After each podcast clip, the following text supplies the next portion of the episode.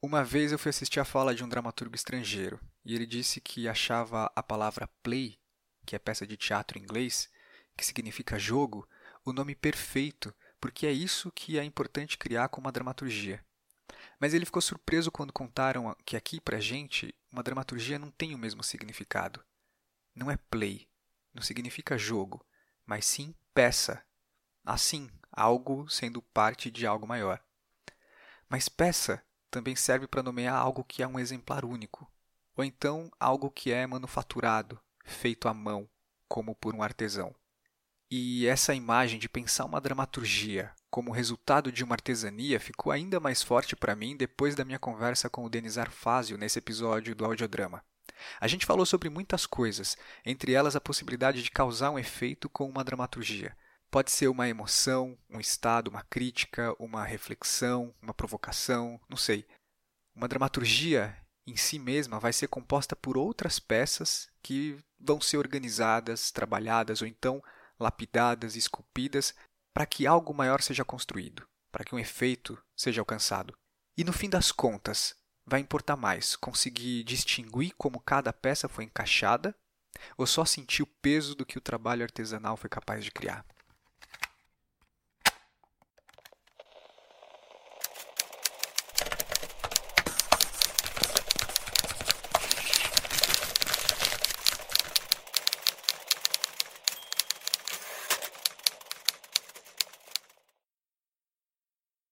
Hoje eu estou aqui com o Denizar Fázio. Bem-vindo ao Audiodrama, Denizar. Olá, tudo bem? Prazer estar aqui com você, Diego. Um prazer receber você. Eu já estava rasgando seda para ele aqui antes da gente começar a gravar de fato. E estou aqui entusiasmado para a gente falar dos seus textos. Você sabe que eu já, já tinha conhecido o Arteso, porque eu fui ver a leitura lá no Núcleo. Ah, que legal. E já tinha achado muito louco, né? Mas eu tenho uma dificuldade com assistir leitura de dramaturgia, assim, porque às vezes eu me escapa e você acaba perdendo um pouco do texto, você vê sem conhecer o texto, né? Então você perde alguma coisa, você flutua. E o seu texto é bastante lacunar, assim. E aí, mas quando eu li, nossa, o impacto foi, foi muito grande, assim. Mas se você quiser começar se apresentando também, contando da sua trajetória um pouco antes da gente chegar nos textos, fica à vontade. Não, eu acho ótimo, acho ótimo. Acho que o momento lá do, do Arteso foi muito, foi muito importante para mim, assim, no final das contas, né? Uhum. Vou falar um pouquinho da trajetória, mas é, ali acho que é um momento central ali no núcleo de dramaturgia do SESI, né? Eu, enfim, eu tenho aí me movimentado um pouco pelo teatro, né? Assim, gosto de teatro desde sempre, assim, enquanto público, né? Sempre fui muito encantado, muito fissurado por teatro. E aí, de uns tempos para cá, eu acho que mais ou menos ali, sei lá, em 2008, mais ou menos, eu começo a fazer umas oficinas de interpretação, um pouco assim, nesse movimento encantado mesmo com o teatro, falando, caramba, que, que coisa louca é isso, né? De que de repente a gente vai para uma vai para uma sala, vai para um lugar e as pessoas ali estão uh, ah, presentificando corpos outros, né? Eu achava aquilo, acho ainda, né? O teatro é uma coisa muito impressionante ainda para mim. Uhum. E aí eu comecei a fazer uma outra coisa de atuação, enfim, oficinas diversas assim por São Paulo, tentando entender um pouco o que eu gostaria de fazer. E eu sempre sempre escrevi de algum jeito, né? Eu escrevia poesia, publiquei um livro de poesia lá, em 2013 pela, pela editora Patuá, fragmentário. Fui fazer letras na, na USP porque eu achava que literatura assim era o que eu curtia, né, assim, gostava muito, enfim. Mas, enfim, mesmo com todo o meu envolvimento, assim, com o teatro enquanto público, eu não achava, eu demorei um tempo até falar, bom, por que será que eu não escrevo, né? Sei lá, começo a escrever para teatro, começo a pensar nisso, assim. Isso demorou um pouco. A minha primeira, meu primeiro movimento foi tentar chegar um pouco nessa coisa da atuação e tal, enfim. E aí eu acho que pouco antes de, sei lá, lá para 2013, 2014, mais ou menos, eu comecei a falar, bom, por que será que eu não começo a escrever, né? Tento pensar um pouco, tento me jogar um pouco na escrita do teatro, já que escrita para mim é um universo que eu, que eu gosto, né? Que, enfim... E nisso você já tinha concluído letras? Já tinha concluído letras, já tinha concluído uhum. letras. E aí comecei a, enfim, comecei a juntar algumas pessoas, enfim, algumas amigas, e a gente pensar em ah, a gente podia montar alguma coisa, fazer alguma coisa. Ah, por que você não escreve uma coisa pra gente? Vinha um pouco essa, sempre essa... Uhum. A, a, escrita, ela aparecia, assim. E eu comecei a tentar escrever um pouco, escrevi um texto e mandei lá pro núcleo de dramaturgia. E é um texto que, agora há pouco tempo, eu revi ele e reescrevi ele, é um texto chamado Tecidos. E aí eu fui pro núcleo, mas não fui aprovado. Cheguei lá, fiz a entrevistinha e tal, mas não, não me aprovaram. Aí fiquei meio Sim. assim, poxa, que chato e tal. Mas tava com muita essa energia de querer escrever e continuar. No ano seguinte eu escrevi uh, uma outra peça, uma coisa bem maluca, esquisita, estranha.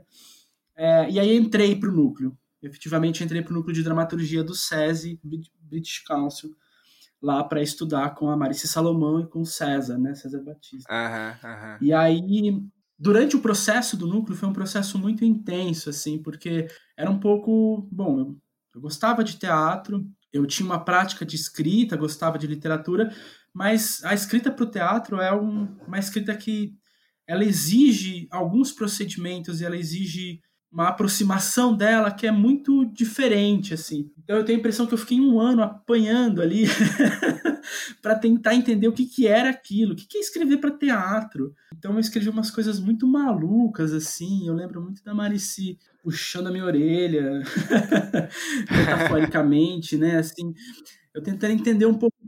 Enfim, tanto que assim, é interessante porque daí foi nesse ano que eu fiz lá no núcleo de dramaturgia, acho que era 2016, Nesse ano eu construí o Arteso. E tanto que, da leitura que você mencionou, que foi uma leitura dirigida pelo Lenat, né? Naquele momento, eu acho que ela chama, a peça chamava Ponto de Partida. ela mudou de nome.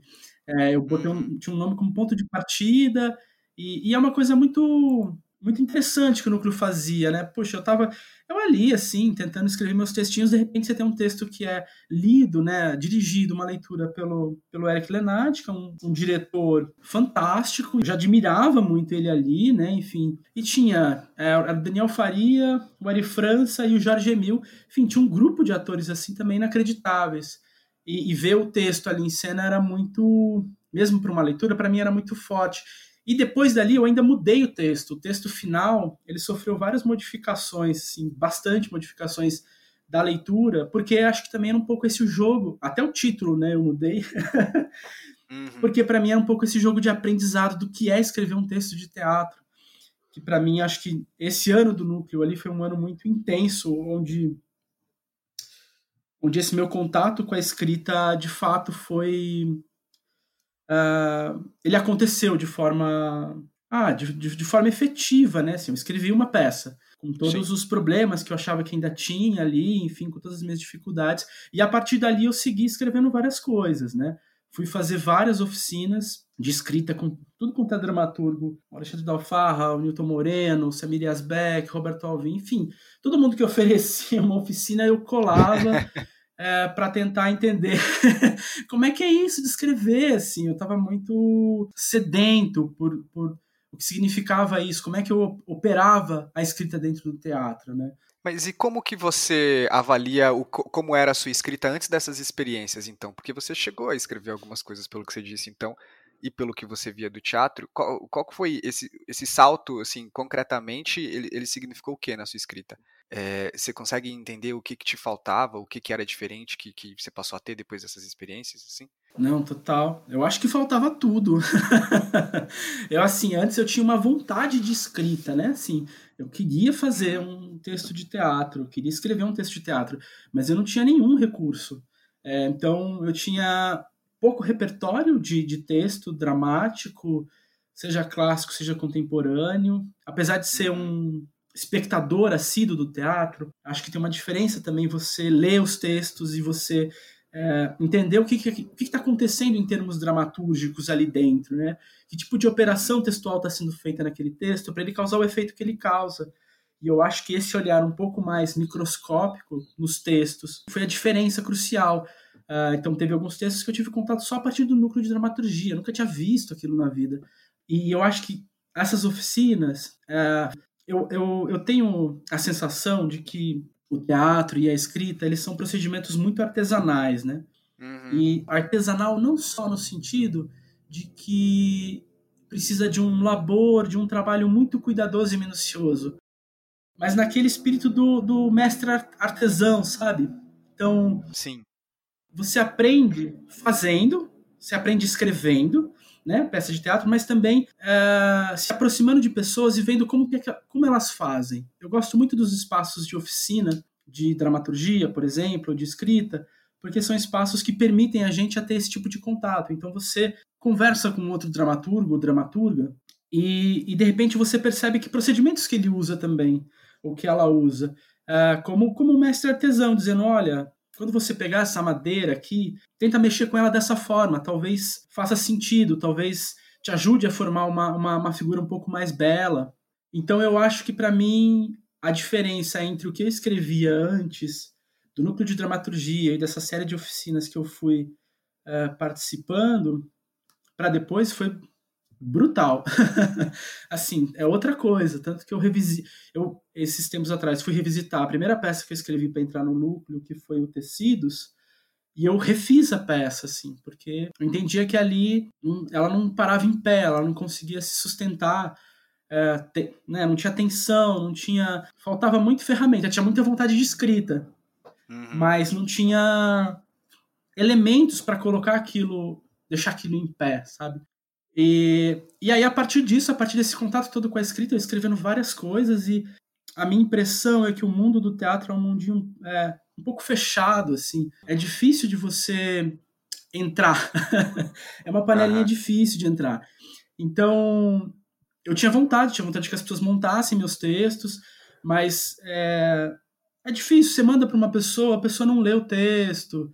Puxa, lê meu texto, diz o que você achou. Esse contato é difícil com as Sim figuras do nosso teatro. e aí eu comecei a, a, falar, cara, eu vou pegar essa energia que eu, que eu, em vez de gastar essa energia, ficar implorando para os diretores, encenadores, para as diretoras, para as pessoas lerem os meus textos e montarem, eu vou, vou começar a tentar montar eles, começar a estudar a direção uh, ah, para levar esses textos à cena, porque um texto de teatro também no papel, ele é um ele é um meio texto, né? ele, precisa, ele precisa se presentificar no palco. Então eu sentia muito essa necessidade. E aí eu comecei a estudar um pouco de direção. Fui para o núcleo de direção teatral lá da Escola Livre de Teatro, estudar com o Lube. Uh, fui tentando caçar oficinas também, um pouco desse jeito de tentar me aproximar de quem estava dirigindo e fazendo coisas. E aí, no começo desse ano, eu fiz uma, uma, uma encenação do Wolfgang, ainda como peça curta, depois ele se tornou uma peça longa. Nossa intenção era montar ainda esse ano, mas veio a pandemia. é, e aí, um pouco esse movimento que eu fiz, de me aproximar primeiro do teatro enquanto atuação, tentando ver o que, que seria, né, como ator, assim, uhum. fazendo uma outra coisa bem simples de oficina, depois me, me, me mergulhar na escrita, que era onde eu me encontrei de fato, e agora tentando um pouco caminhar esse caminho da direção para que esses textos ganhem os palcos, assim né, um modo de entrar também na, na turminha do teatro, vamos dizer assim. Sim, sim. É, eu te perguntei dessa diferença da dramaturgia que você fazia antes para a dramaturgia que você fez depois, porque, lendo o conjunto das suas peças agora, que você me enviou, que foram o Wolfgang, o Arteso, é, Infinito Ontem e Ilha, acho que foram essas, né? e Babilônia, Babilônia 3310 para mim elas são um conjunto de peças assim muito sofisticadas, porque elas diferem um pouco umas das outras, mas todas elas exploram uma, uma construção de estrutura e de conteúdo muito que se sustentam, usando esse termo que você usou, que das peças que não se sustentam em pé, elas se sustentam em pé muito bem, assim. Aí quando você fala que não tinha nada de ferramenta e agora eh, lendo suas peças, o quanto você explora determinadas ferramentas, é, é muito louco pensar né, essa como você passou dessa trajetória, como você chegou a, aos lugares que, que a dramaturgia está, assim. É, por exemplo, deixa eu ver se eu consigo explicar isso de uma maneira melhor. Quando eu pergunto o que, que as suas dramaturgias não tinham, eu fico tentando imaginar, peraí, mas será que era estrutura? Porque é, você tem alguma, alguns recursos estruturais nas suas peças sempre que eu penso, será que é algo que você já trazia com você? É... Ou será que o que faltava para você era uma construção de personagem, algo mais relacionado ao conteúdo? Porque todas as suas personagens nas suas peças são. Todas elas têm, têm uma construção muito complexa, são personagens muito bem feitas. E eu também, e também porque eu sei que na experiência do núcleo, a gente hum, já falei isso com algumas pessoas aqui, falo por experiência própria também, a gente passa por aquele período de tentar é, se encaixar naquele universo de formas não, não convencionais, de formas, é, estruturas diferentes que a gente vê, né? Então acho que a gente apanha um pouco também tentando alcançar esses lugares assim. Era, é, eu acho que é exatamente isso assim. Para mim foi esse movimento. É, no núcleo, quando eu entrei no núcleo, eu acho que tem uma tem uma aposta da Marici, eu acho que muito forte de uma construção autoral. Sim. Né? Assim, você se tornar um autor, né? É, achar uma certa singularidade, assim. E aí, você entra no núcleo, eu entrei no núcleo e fui apresentado a, sei lá, David Hanover, Sarah Kane, um monte de, de figuras que faziam umas construções mirabolantes, você ficava absolutamente impactado e você queria fazer aquilo. e aí eu, uhum. eu, eu, de início, eu fui produzindo coisas, mas muito malucas, muito malucas.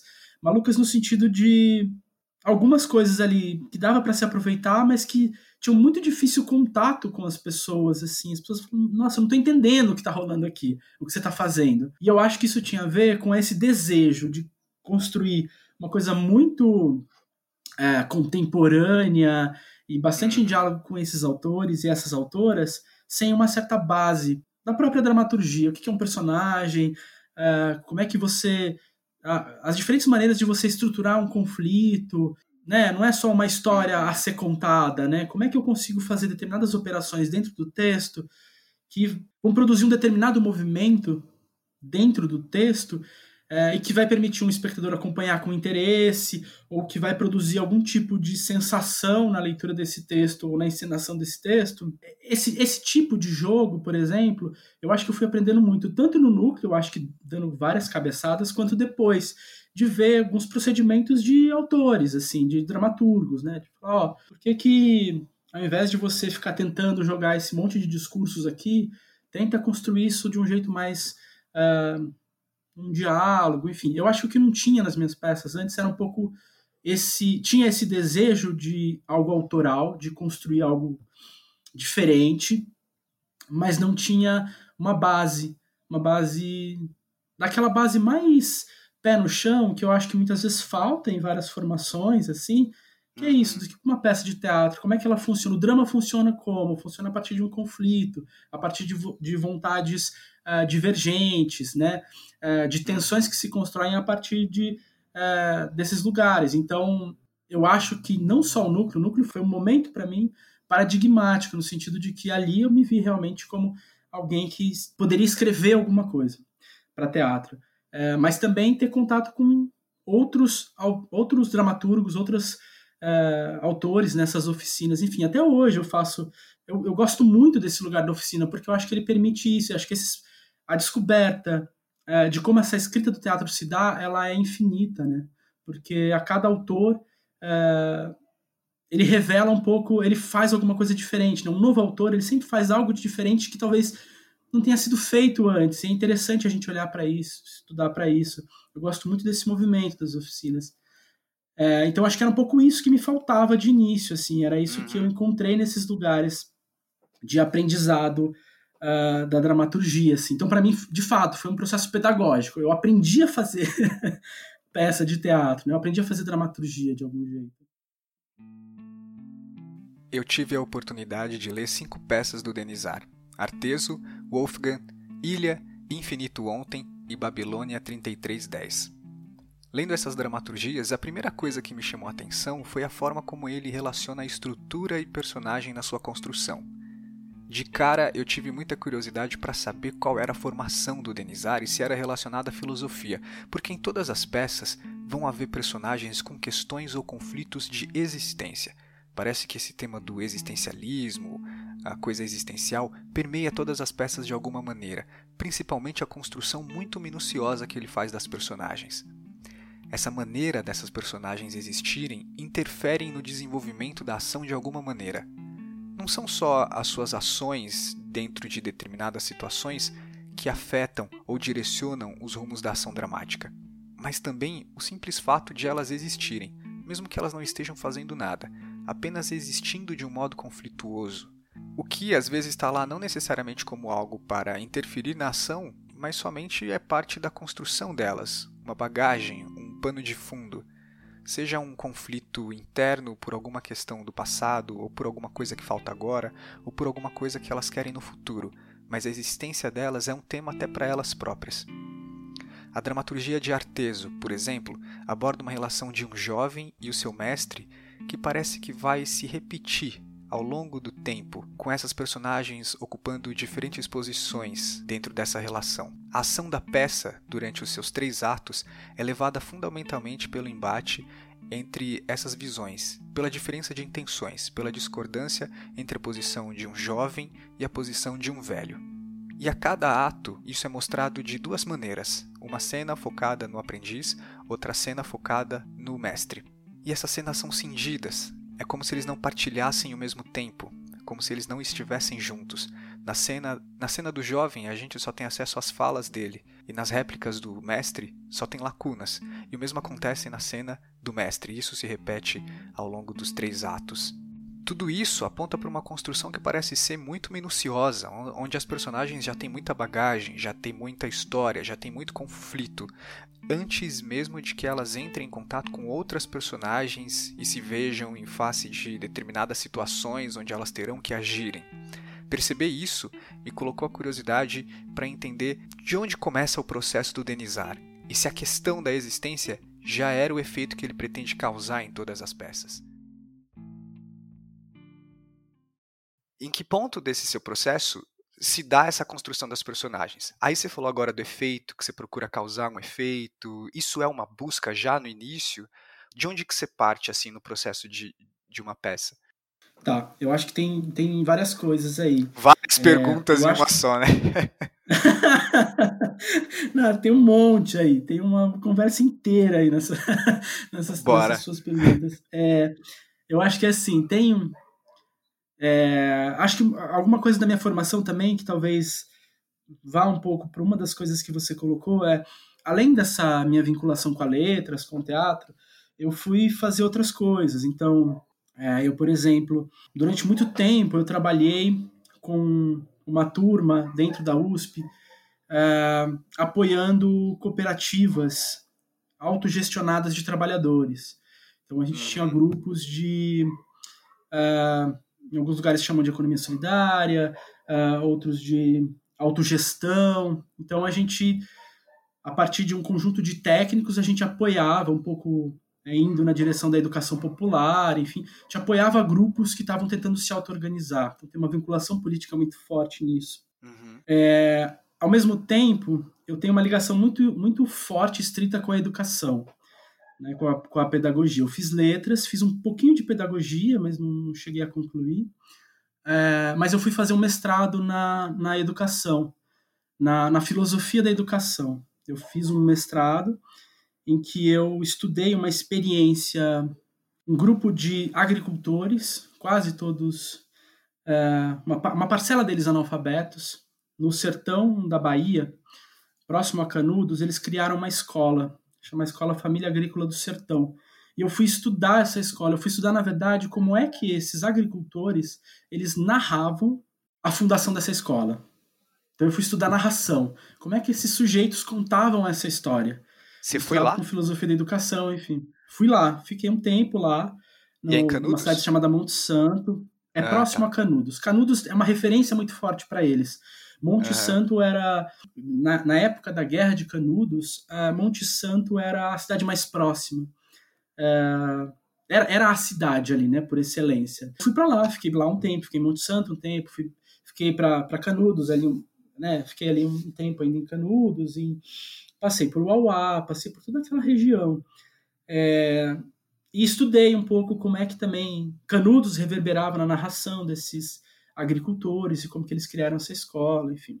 Tudo isso misturado um pouco com filosofia da educação e narração. Então é um pouco um misto de literatura, uh, filosofia e e educação. Uh, então, alguns desses temas têm bastante importância para mim. Essa relação uh, professor-aluno, mestre-discípulo, a questão da narração, de se conseguir contar uma história, são alguns temas que eu percebo que são também recorrentes, assim, que eles acabam aparecendo de diversos modos nessas histórias.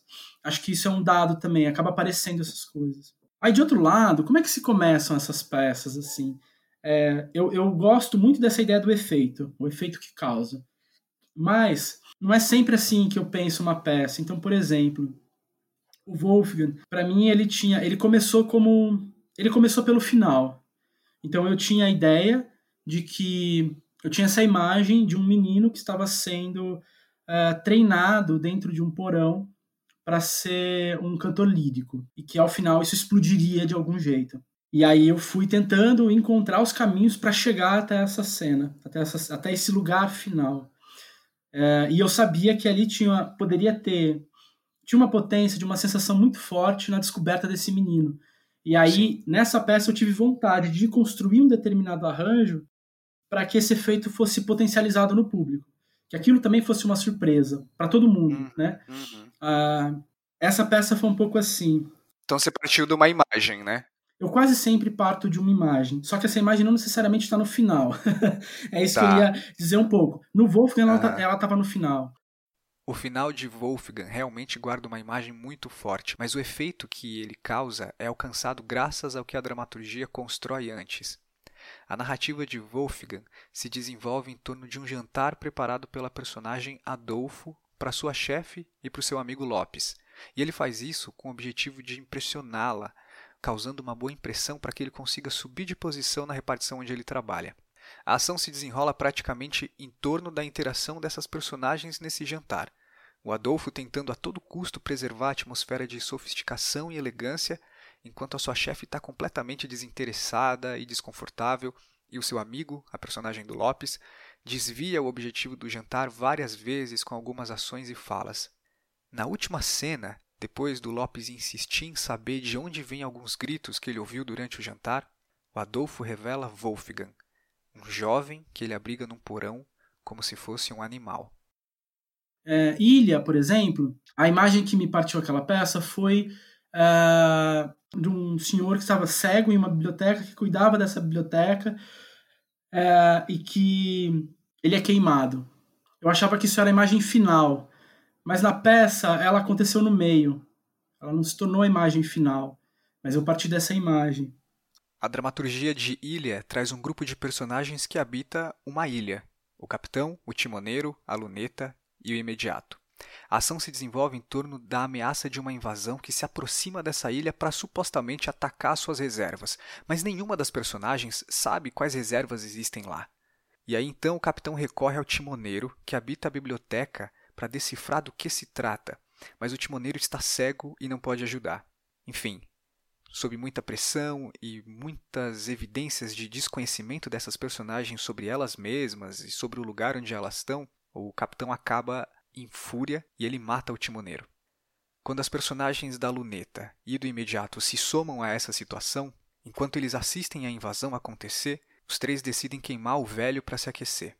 A partir daí, na dramaturgia, a ação dramática se desenvolve em torno da personagem da luneta e do imediato se insurgindo contra o capitão, questionando as decisões que ele tomou até ali. No Babilônia, eu tinha o começo só, que era a imagem de alguém que está sendo atravessado por muitos pensamentos a respeito da sua vida e que de repente tomou um tiro. Depois, em Babilônia, o que eu acabei fazendo foi esticar o tempo de tal forma que o tiro sendo tomado ele perpassa a peça inteira, né? Eu ampliei o tempo ali. Babilônia 3310 é o nome da linha de ônibus onde a ação da peça acontece. A ação da peça inteira é objetiva. Ela conta a história de dois ladrões que, ao assaltarem um ônibus, a arma de um deles dispara e atinge uma mulher. O outro foge e o que fica é linchado pelos passageiros e pelo cobrador até a morte. Mas essa história é contada a partir de diferentes tempos e perspectivas. Ela começa com a passageira absorta nos seus pensamentos, no monólogo mental, até que é atingida por um tiro. Depois, aborda a perspectiva dos assaltantes quando planejavam esse roubo, até passar pela perspectiva do cobrador, pelo do motorista, de novo voltar para a situação pegando da perspectiva da mulher que é atingida, e assim compondo um mosaico da mesma situação, mas formado por visões de personagens e momentos diferentes.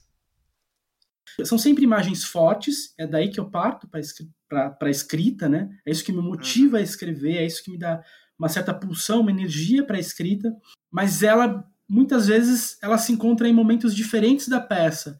Então, não necessariamente eu trabalho no sentido de falar, bom, eu quero construir um determinado efeito que ao final tenha um determinado impacto. É, eu tenho essa construção a partir das imagens e que um pouco deixando que o próprio texto vá me dizendo aonde que essas imagens vão se colocando, né? Eu chego um pouco nelas, assim, às vezes elas estão no final, às vezes elas estão no começo, às vezes elas estão na metade, é... mas eu gosto dessa ideia de um efeito no público, no sentido de que é um modo é um modo do público participar daquilo também, assim, né? O uhum. público se presentifica daquela peça uh, a partir de alguns elementos que o dramaturgo e o encenador traz e que outros que o próprio público traz, né? No final uhum. das contas, eu também, apesar de gostar dessa ideia, eu entendo que o efeito que a gente pode causar no público, ou a ideia que a gente pode causar no público, um efeito muito claro, ela é bastante simplória, né? Porque isso diz pra gente que é, é quase como se tem, sei lá, encenadores, dramaturgos que acham que a gente tem esse poder gigantesco de causar um efeito, uh, o efeito que a gente quer no público. E eu acho que não é assim. O público ele traz muito de si para uma peça. Uh, e o que acontece na cabeça dele a gente pouco sabe, né? Mesmo nas peças que são mais interativas possíveis. É, eu, eu acho que uma peça teatral, como um livro, como uma obra de arte, como uma aula, ela nunca totaliza o outro. Nunca totaliza quem está de público ou participando.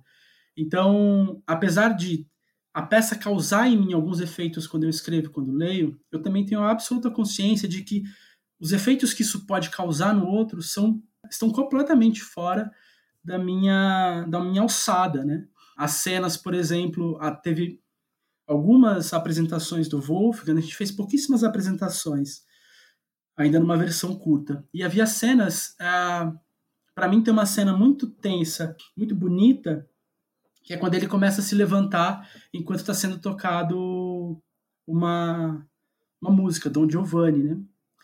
É, ele, ele, é um, ele é quase um bicho, ele começa a se erguer e ficar ereto. Para mim essa era uma cena muito chocante, muito bonita. E teve apresentações que teve gente que riu, assim, as pessoas riam.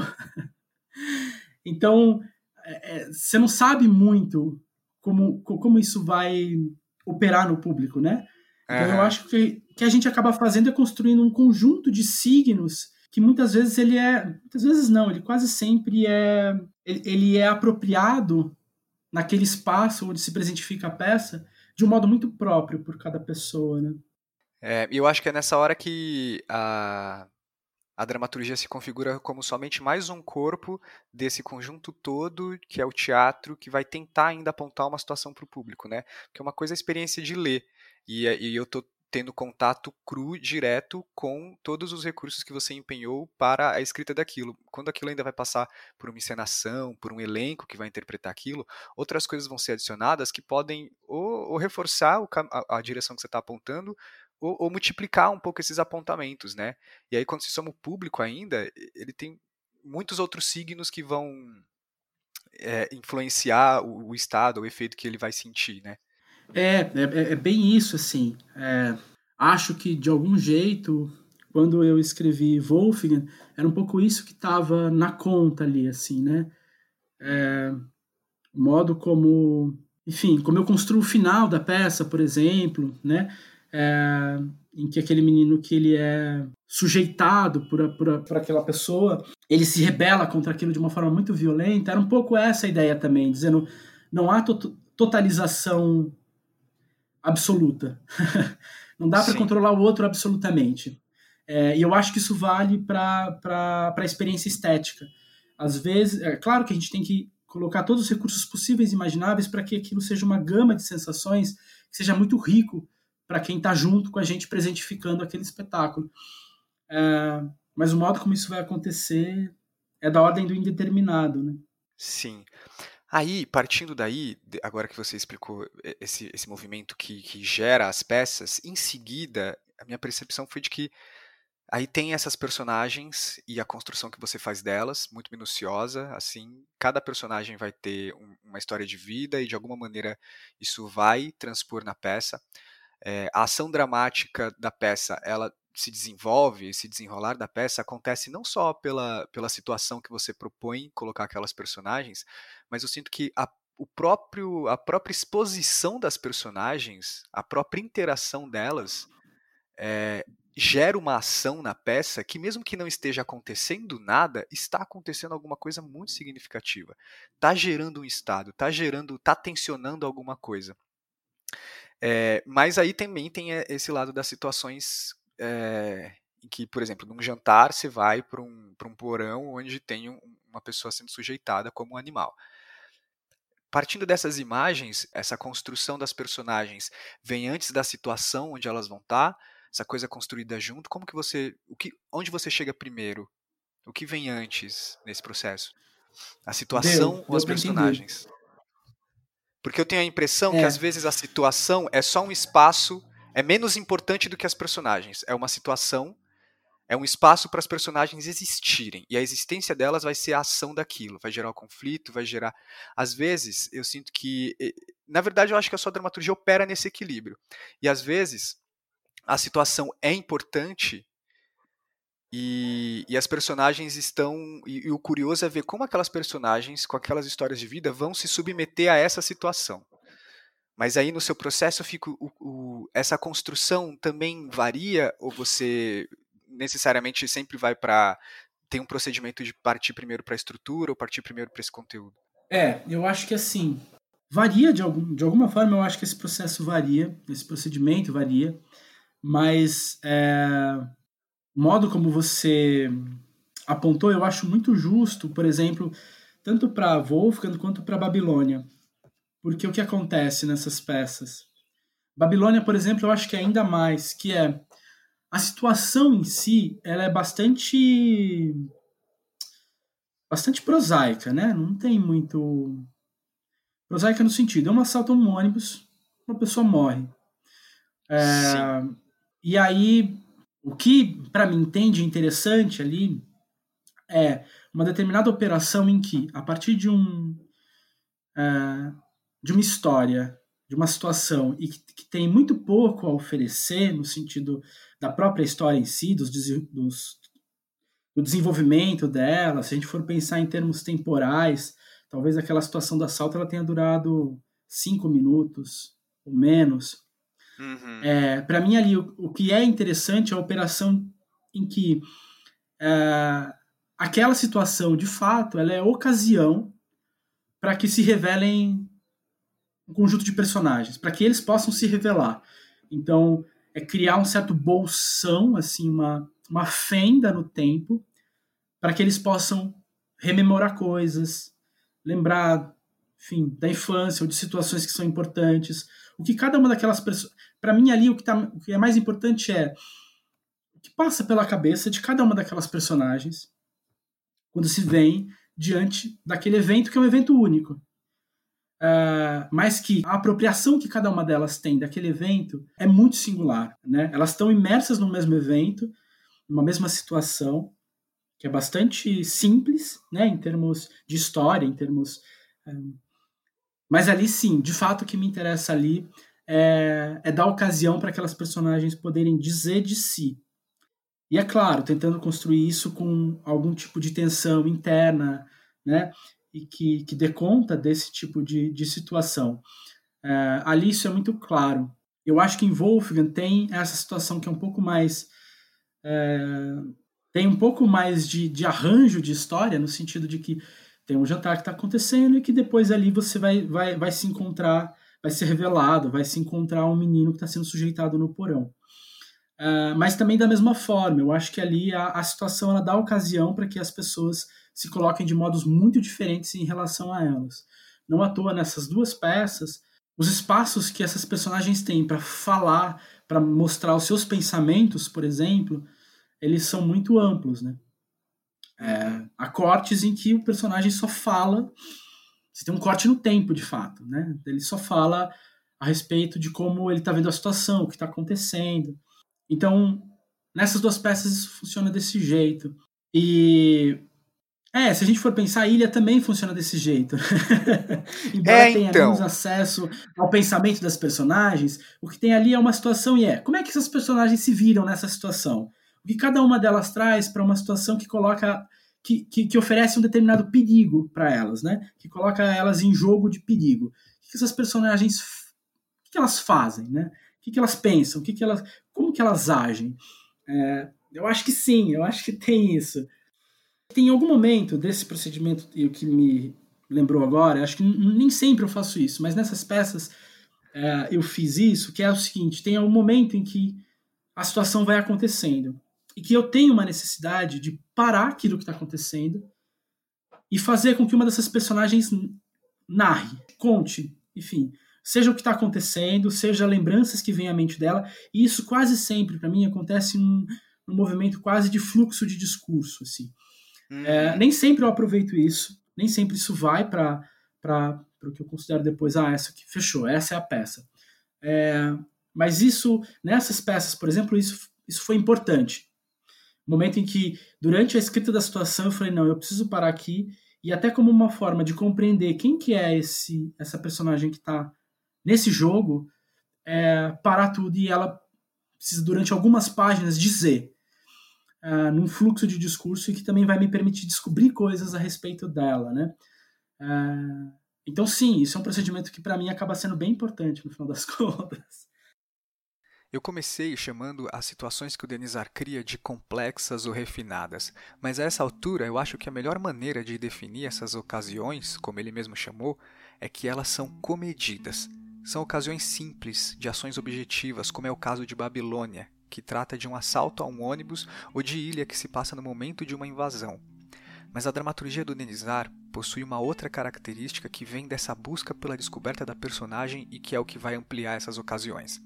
Todas as peças possuem algum procedimento estrutural que vai fazer com que aquela dramaturgia não seja um drama realista e absoluto.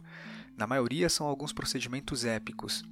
Em Wolfgang, por exemplo, a peça começa com uma cena para cada personagem, onde elas se preparam para o jantar e monologam as suas opiniões, já expondo visões e valores que vão ser determinantes ao longo da ação.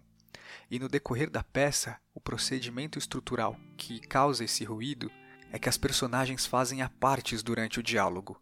É como se o diálogo fosse suspenso para uma personagem parar e fazer um comentário ou narrar algo e então voltar para o fluxo do diálogo.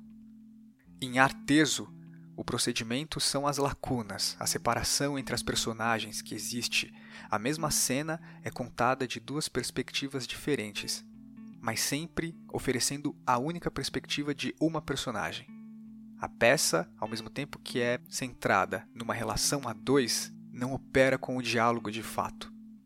Em Babilônia, o procedimento é parecido. Se trata também das diferentes perspectivas para contar uma história, mas também do avanço e do retrocesso no tempo para abordar esses pontos diversos. Na dramaturgia de Infinito Ontem, conta a história de duas irmãs que encontram uma ossada no quintal e começam a escavar o terreno em busca de mais, até que elas encontram um cemitério de ossadas. E com isso elas descobrem que existe uma conexão com o passado que envolve a relação do pai com a ditadura.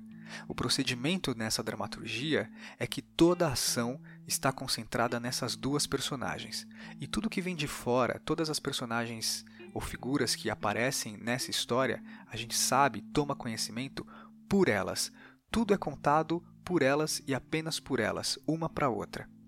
E é disso que o Denizar está falando sobre descobrir as personagens.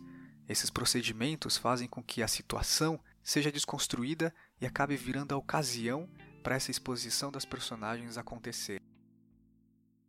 Então, a, a situação que é muito comedida, que é muito simples, acaba ficando complexa e ampliada, intensificada com os recursos, com a maneira como você vai estruturando ela. E aí, a pergunta que eu fiz agora é se, você, se isso é algo que você tem estabelecido, se você tem como no seu processo esse procedimento de que você vai construir uma situação, que você vai desconstruir uma, uma situação para tornar ela uma situação para personagens. Faz sentido isso? Faz sentido. Eu acho que talvez é, eu tenha uma certa uma certa paixão pelo, pela forma como cada personagem é, vê uma determinada situação. Porque eu acho que o que acontece? A gente costuma pensar que as situações, elas são. Você tem uma situação real que acontece e que todo mundo tem acordo sobre aquela situação. E no final das contas, o que acontece é cada um de nós tem uma, uma maneira muito própria, muito peculiar, individualmente, historicamente, de se apropriar de determinado evento e situação. Tem uma frase que é que o historiador aquele Paul Venes diz, que eu acho belíssima, que ele diz assim, ele diz algo assim, é, aos olhos dos gregos, o mar era violeta. E ele usa isso para apontar que, veja, a gente tem tantas camadas discursivas que uh, a nossa percepção sobre as coisas elas mudam de acordo com o tempo, historicamente. Hum. Hoje em dia a gente falaria, não, o mar não é violeta, o mar é azul, assim, violeta, não faz o menor sentido. É, mas a gente produz esse tipo de camadas. Eu acho que eu tenho uma certa paixão por essas camadas. Eu acho que fazer com que os personagens digam a respeito das situações que eles encontram, que são situações, é, gostei do seu termo, comedidas, eu acho que isso, eu gosto desse lugar. Eu gosto de fazer isso. Se você me, se eu, eu, poderia, eu poderia dizer, não, isso é um procedimento, eu sempre faço isso. É, não, não sei. É, talvez sim.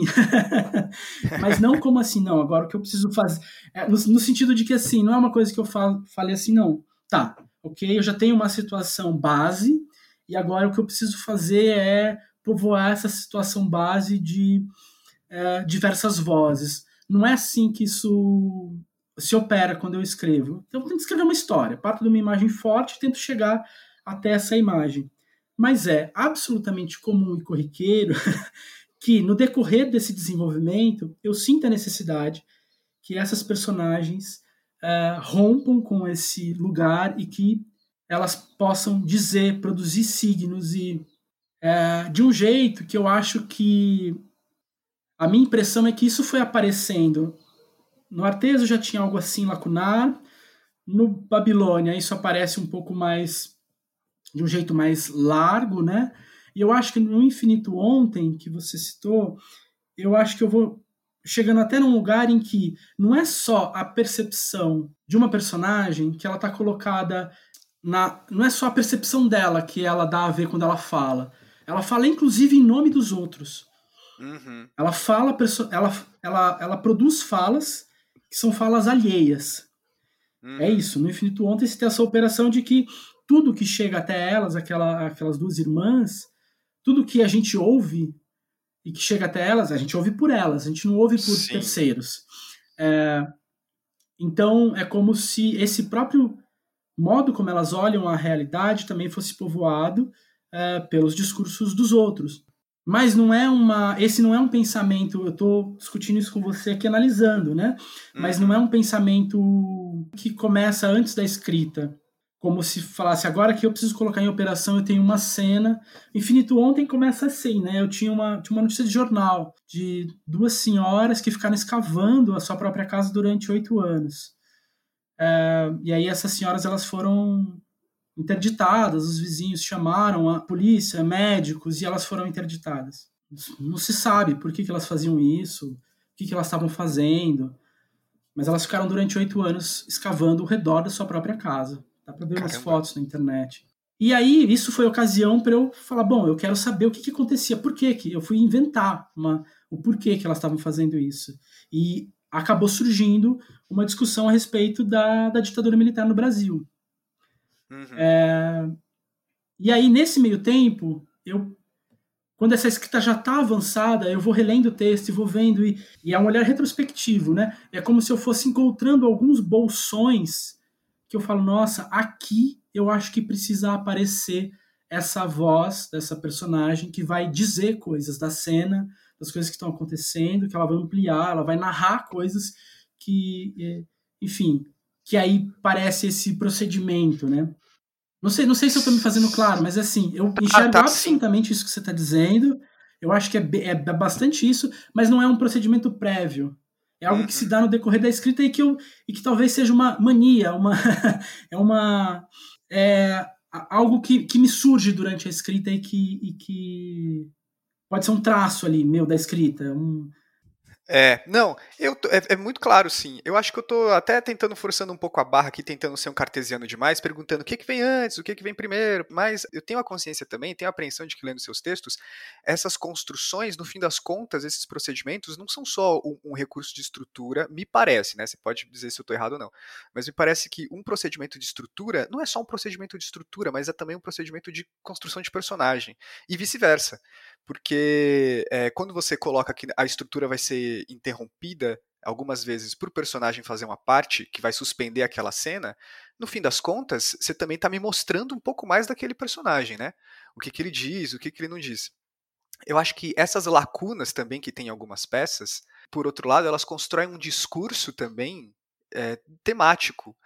Porque uma das observações que eu faço sobre a sua dramaturgia é que a memória eu não sei se a memória é a palavra certa, mas todas elas, de alguma maneira, eu sinto, trabalham com, com, com alguma coisa lacunar, com algum esquecimento ou com alguma memória, alguma coisa que esteja faltando. Existe, não é uma memória dos personagens, mas a dramaturgia em si, aquela história, aquela narrativa, é como se ela tivesse uma memória que ou a gente sabe ou a gente não sabe e a gente vai descobrindo ao longo da leitura, enquanto a gente vai vai lendo, né? Vai, vai descobrindo aquela história. No caso do Infinito ontem, a gente vai descobrindo pela memória que essas personagens têm, e elas vão trazendo essa memória do Brasil, essa memória, né, que povoa todo mundo. No Ilha, existe algo também que não nos é dito, quais são aquelas reservas, quem são essas pessoas, de onde elas vieram, e que fica essa lacuna temática, né? Que a gente consegue abstrair dela e viver só na história. Mas eu acho que a história também se completa quando a gente tem consciência de que existe um, um além, um, um, por trás, assim. E aí eu, é uma das perguntas que eu queria te fazer. E é aí que, quando lendo os seus textos, eu chego nessas questões, nessa para mim vem esse tom filosófico da sua dramaturgia também. Lá no começo eu falei dessa maneira de existir, né, desse tom existencialista, não sei se eu também apliquei o termo corretamente, mas também tem uma coisa para mim que é a memória da dramaturgia, a lacuna, ela está sempre tratando de algo, da reverberação de algo, que aí necessariamente a gente vai saber ou a gente não vai saber. Não sei se faz sentido para você. Faz, faz total sentido. Faz total sentido. Essa, essa escrita que busca, que é parte de, de uma memória coletiva, de um por trás, de narrativas prévias, né? Eu tô, eu tô no mestrado agora e eu tô justamente é, estudando é, discurso, análise de discurso em dramaturgias. E aí, eh, na análise de discurso, fala que todo discurso, ele se constitui, uma das constituições dele é o interdiscurso. E o interdiscurso é tudo que não está no discurso. Todo discurso se refere a algum discurso que já existiu. Tudo que é dito se refere a algo que não está sendo dito. E a sua dramaturgia tem isso é, como um elemento estruturante, eu diria. Mesmo que você não aborde, mesmo que você não cite isso, às vezes a estrutura a, tem como um dos elementos dela esse, essa lacuna, essa reverberação de algo que está latente, está reverberando e aí, às vezes, ela, ela se transcorre ali numa trajetória que a gente vai descobrir o que, que é, vai sentir essa falta mais ou menos e tal. É, eu acho, eu acho que é muito. Eu, eu acho que isso é muito forte, de fato, assim. Para mim, isso é muito caro. É... Vejo o Arteso, que foi a, a, primeira peça ali, que, a peça que eu escrevi no núcleo e tal, núcleo de dramaturgia do SESI. É, ela é basicamente um diálogo em lacuna, né? Uhum. Um diálogo que ele não acontece, ele não se presentifica, né? É alguém conversando com uma outra pessoa, mas que a pessoa não está ali. Ou quer dizer, ela está ali, mas a gente não tem acesso a ela. Uh, tem, uma tem a presença de uma ausência. Eu gosto muito dessa ideia de produção de uma certa presença de uma ausência. Você uhum. repara que existe algo que estava ali, você quase consegue ver que estava ali, mas não está mais. Eu acho que isso é, é muito do campo da memória. Né? Uhum. É um lugar que eu gosto muito, esse lugar onde a gente começa a narrar coisas que eram do passado, histórias, e isso vai produzindo uma série de lacunas que dizem muito pra gente a respeito do que a gente é, do que a gente pensa, enfim. Eu gosto de encontrar esses lugares lacunares, né? Onde de algum jeito a memória falha. Uh, seja porque a gente produz memórias que são díspares, né? Cada um lembra de um determinado evento de uma forma, e aí a gente percebe que a gente não consegue ter acesso total às coisas. Eu acho que tem algo também que para mim é importante nessa ideia do lacunar, que é é quase como se fosse uma viajando bastante aqui. Tá, é quase como se fosse é quase como se fosse uma certa ética, sabe? No sentido de que a, a gente de um lado, né, com esse governo que a gente tá, com esse mundo que a gente tá, que parece que é, tudo quer ser totalizado, né? Eu quero subjugar, é como se essas pessoas quisessem subjugar os outros, quisessem o pensamento totalitário invadindo os lugares, né? Eu posso, é, na experiência dos campos de concentração e tudo isso que a gente já conhece da história, como formas de totalizar o outro, totalizar o sujeito, né? A minha impressão é que dá uma dignidade para as coisas lacunares e para essas coisas que não se completam é também um modo de se posicionar de alguma forma politicamente de que não, de que a gente tem a linguagem, a linguagem nunca é totalizada. Né? Uhum. A linguagem ela é sempre plural, ela é, ela é meio poética, né? Quando você diz uma coisa, é, não necessariamente o outro entende aquela coisa, ele pode entender quatro outras diferentes. E a gente, Sim. apesar disso, a gente consegue se comunicar, a gente consegue conversar, a gente consegue interagir é, nessa rede de significados muito ampla, muito intensa, que eu acho que se dá por meio desses significados múltiplos e dessas lacunas. Então é um lugar que politicamente eu gosto muito. Acho que habitar esse lugar desse vazio também nos permite buscar posições uh, nossas de bom, e aí então, já que eu não lembro disso, já que eu não sei ao certo que, o que é isso, o que, que será que pode ser, né? Enfim, não sei se eu, se eu, se eu me faço claro nesse sentido, mas eu acho que tem uma potência em habitar esses lugares lacunares e que eles são muito propícios na memória, nesse lugar da memória. E eu acho que por isso que isso também acaba aparecendo em muitos momentos na, nas coisas que eu escrevo, né? Acho que eu fui longe, Sim. né? Bom, você foi, eu achei ótimo. Quando você fala do posicionamento, dialoga exatamente com a impressão que isso deixa em mim. Porque a, a última coisa que eu queria te dizer é, é, é mais uma é mais uma troca de ideia aqui do que uma pergunta necessariamente, mas essa última coisa que eu queria dizer tem a ver com essa ideia de posicionamento. Para mim, quando essa, esse tecido da memória se revela na, na dramaturgia, é o começo da evidência de um posicionamento político da própria dramaturgia. Quando você aponta a consciência de algo que está faltando e da reverberação que isso tem no personagem, isso dialoga completamente com o momento que a gente está falando, né? Com esse esquecimento que gera repetição de, de certas perversidades. E aí isso para mim fica ainda mais forte quando eu percebo, e aí é, é, é a formulação que eu queria fazer, queria ver se alguma coisa é, também é algo que está no campo consciente da sua construção, que é, acho que a memória, essa coisa que falta, ainda faz parte dessa construção estrutural, dessa construção de personagem, dessa ocasião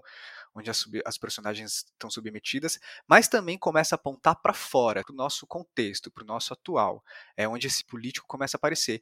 Eu percebo que a parte nevrálgica da sua dramaturgia, onde ela se posiciona politicamente, está numa espécie de confrontação que ela faz daquilo que ela mesma traz. Não sei se você concorda, mas eu sinto que as suas dramaturgias, todas elas, de alguma maneira, concluem um discurso quando aquilo que ela traz ao longo da construção dela toda é confrontada dentro dela mesma para apontar um determinado uma determinada problemática. Essa é mais uma característica da dramaturgia do Denisar que causa um efeito no conjunto da construção do texto. Para exemplificar, esse jogo de oposições em Wolfgang acontece quando todo aquele jogo de civilidade e sofisticação representado pelas personagens num jantar é sucedido por uma cena onde um ser humano, tratado como um animal, é exibido como uma atração.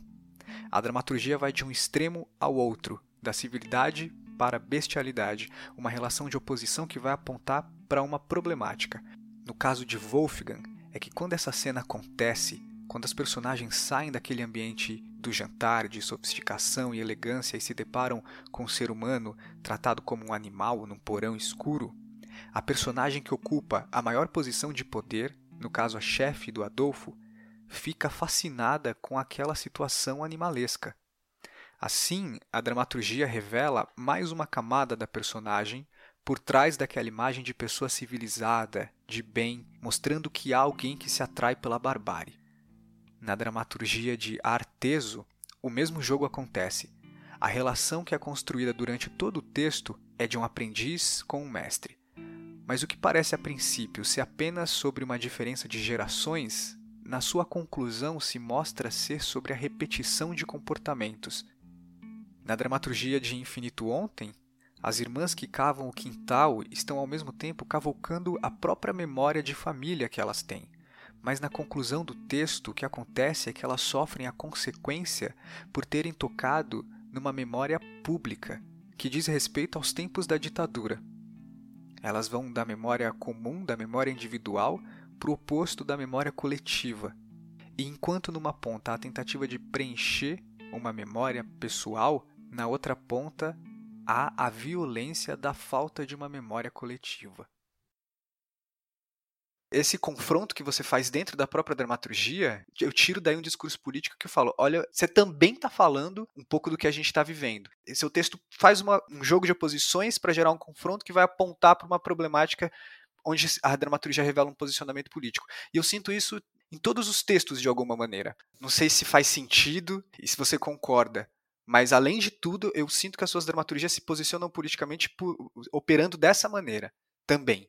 Faz total sentido. Eu acho que tem várias coisas que são, são interessantes assim na, na sua fala, porque eu acho que de algum modo, quando acontece esse tipo de, de operação sobre o texto, enfim, como você citou, né, do Wolfgang, onde eu tenho, me interessa essa confrontação, não a confrontação entre duas lógicas nas quais, sei lá, uma vai prevalecer no sentido de que, ah, agora sabemos qual é sabemos qual é a melhor lógica. Para mim interessa, é, é evidente que existe um posicionamento ali político muito claro de que a tota-, totalização do outro é algo absolutamente abjeto e ela não é possível é, no sentido de que não dá para controlar o outro até o fim.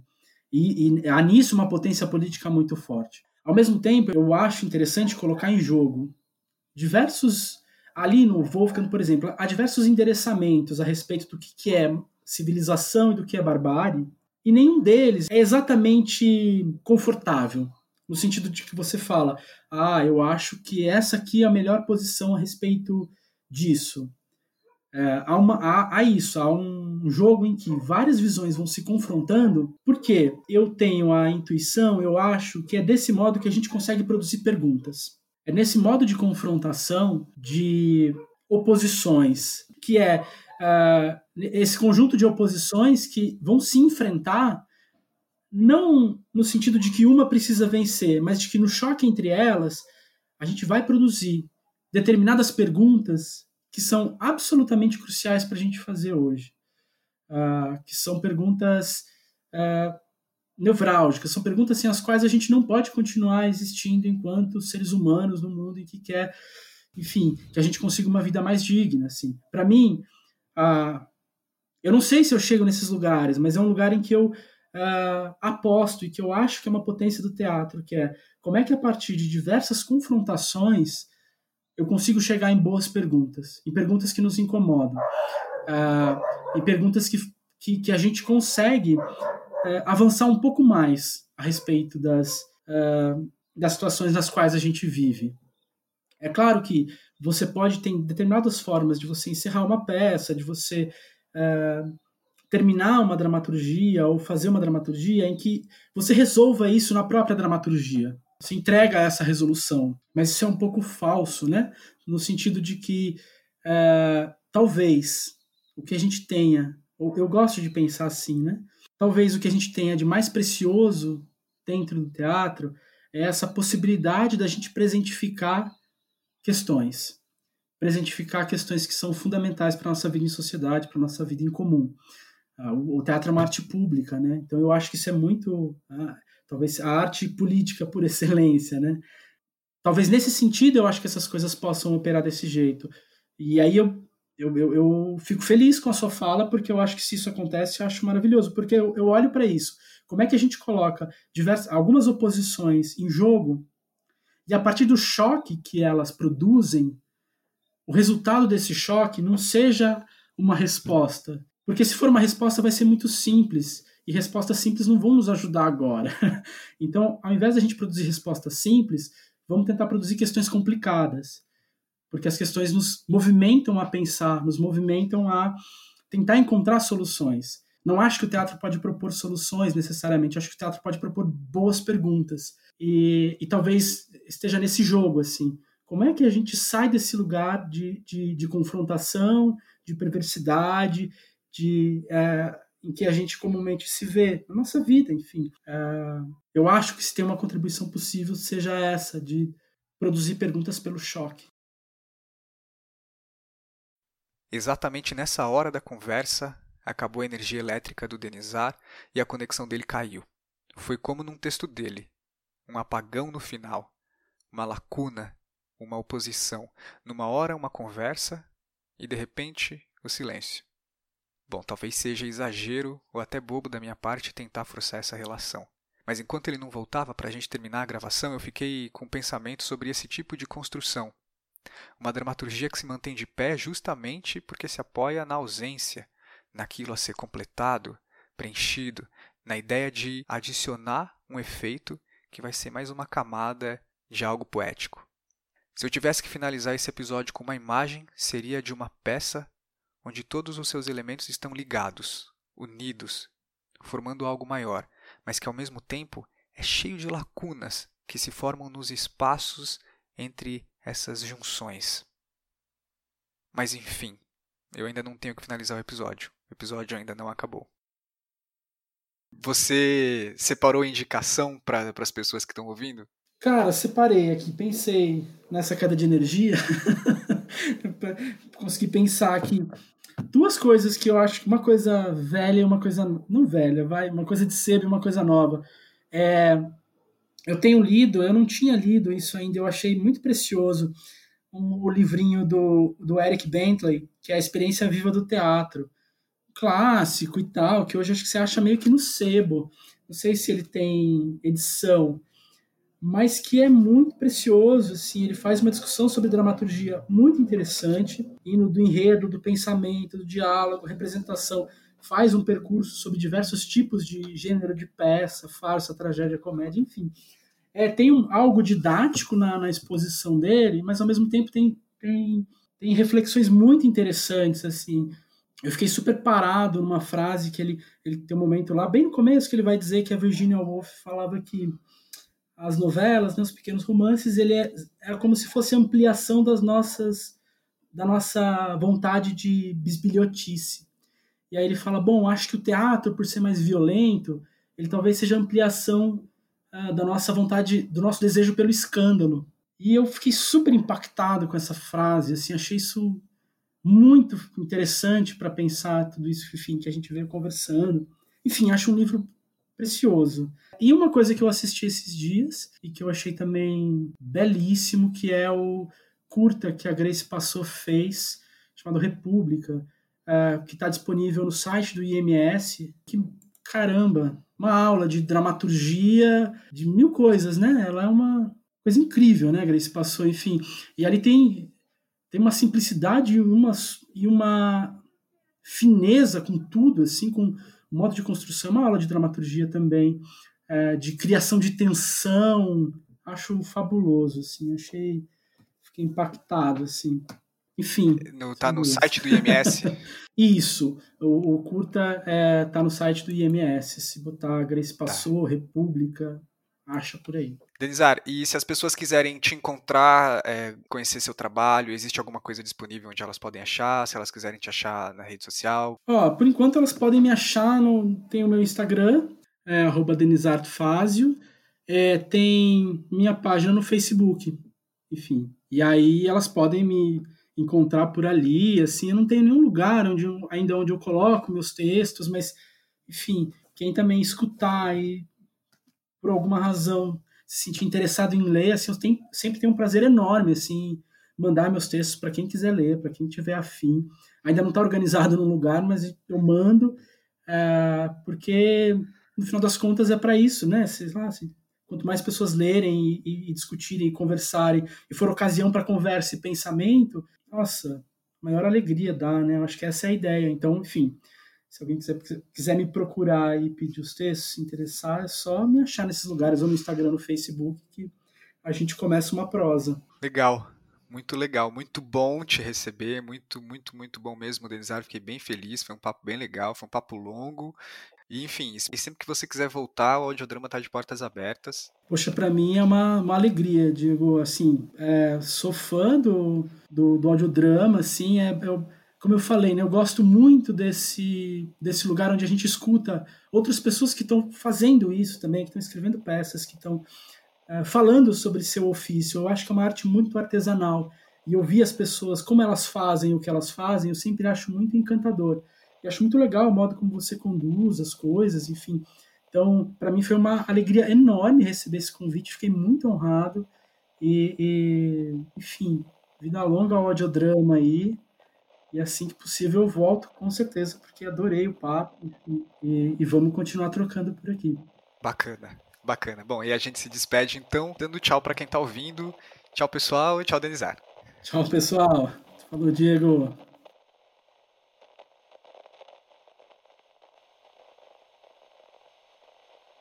Você pode seguir o audiodrama pela plataforma por onde você escuta, assim você não perde nenhum episódio. E siga também nas redes sociais. No Facebook é facebook.com/audiodramapod e no Instagram é audiodramapod.